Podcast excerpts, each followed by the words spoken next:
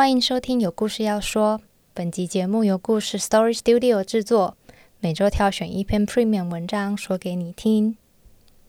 大家好，我是紫烟，欢迎收听故事十分单元，每集十分钟，为你献上一则有趣的故事。你也曾有过类似经验吗？去到卖场挑葡萄酒，酒标上形容的花香味、莓果味、皮革味，写的煞有其事。却让你感到满肚子疑惑，那到底是什么味道？为什么喝起来好像不是这样？其实你并不孤单哦。今天就让故事告诉你，红酒标上的花果香，为什么不是你以为的花果香？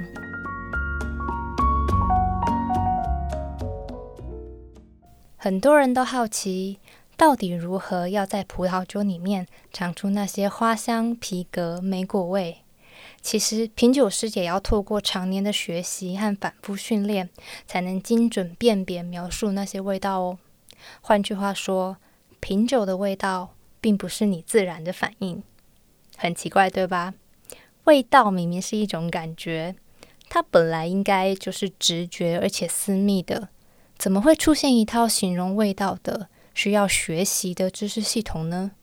这个带着精英气息的系统。又是如何被建构出来的呢？其实，在十七世纪以前，欧洲贵族已经开始关心葡萄酒的品质好坏。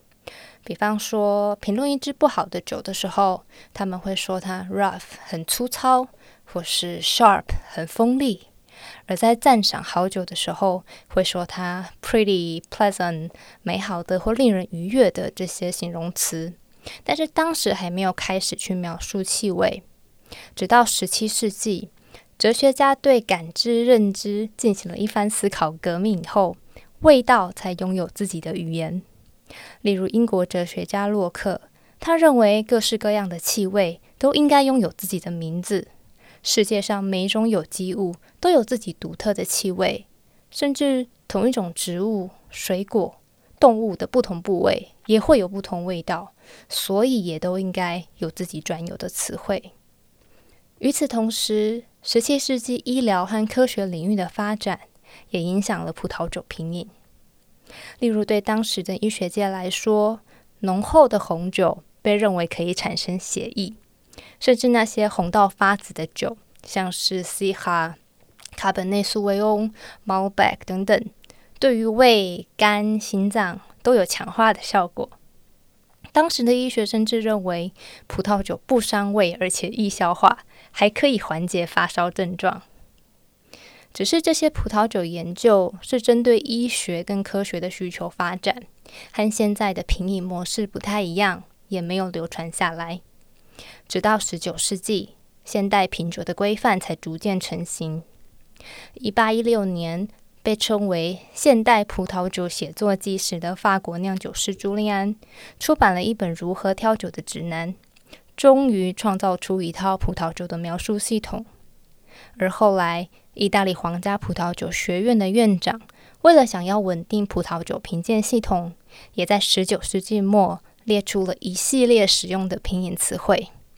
这个内容已经很接近今天品酒强调香气、深度。复杂性尾韵的模式了。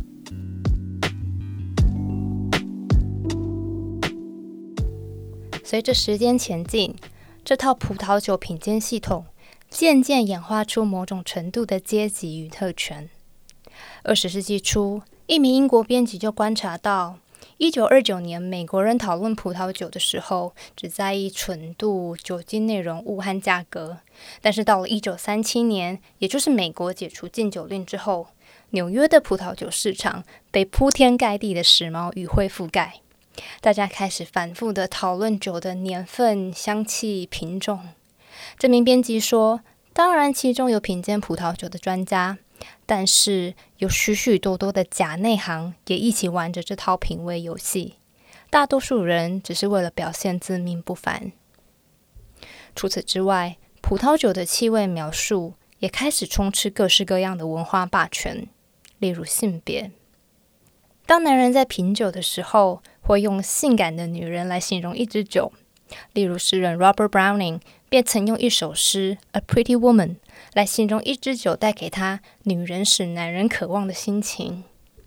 但是，我们应该很少听到女性品酒的时候说：“天哪，这支酒是一个帅哥，我想把它脱光。”不只是性别，葡萄酒品鉴系统中的不平等也涵盖了族群。例如，曾赢得二零二一年纽约市酒师奖的菲律宾裔侍酒师 Miguel。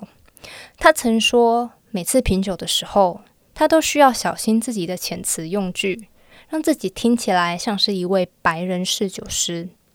因为品酒的专有名词相当的欧洲中心，他必须以一些欧洲食物或形容词来描述葡萄酒，而这些食物对他的亚洲味蕾来说陌生至极，像是欧洲醋栗，而且。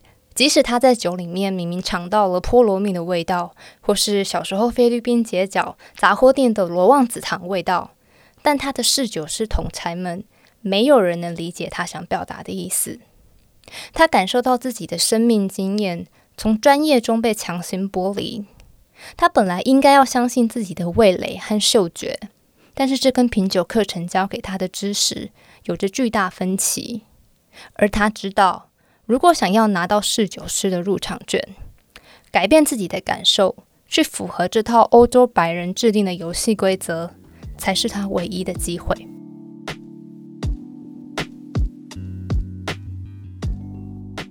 事实上，葡萄酒本质上就是根基欧洲，并属于白人文化的产物，是殖民与帝国历史的遗绪。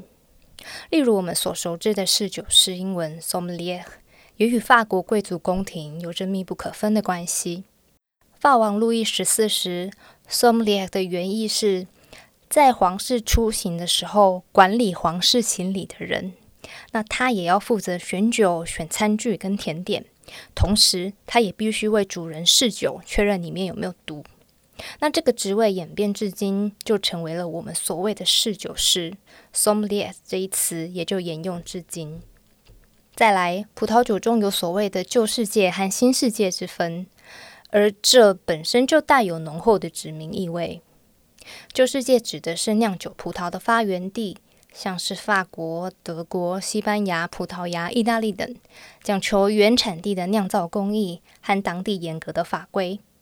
至于新世界，则代表由具有酿酒传统的欧洲国家。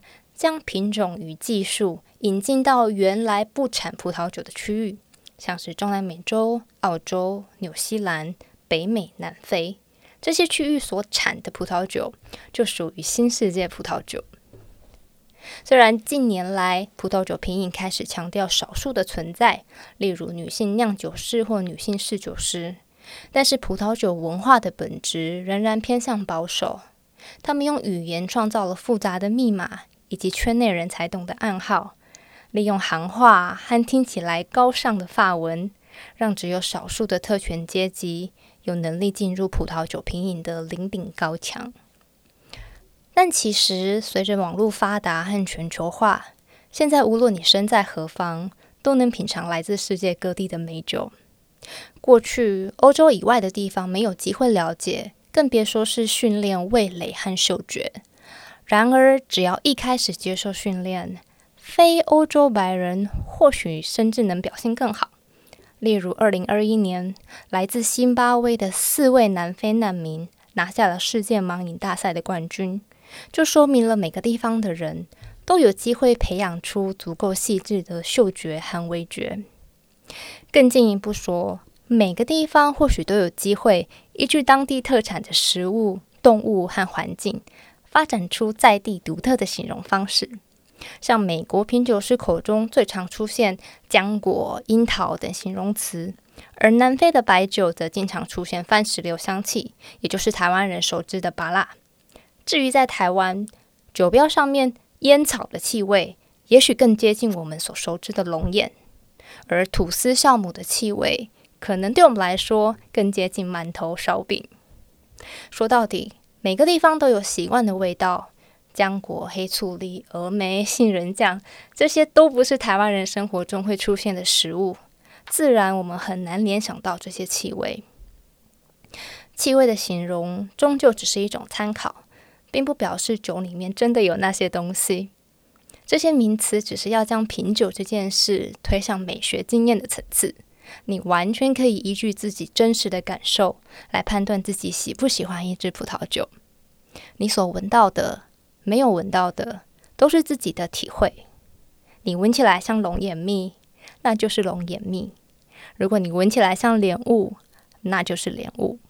因为气味的判定没有对错，到头来，你才是品味故事里的主角。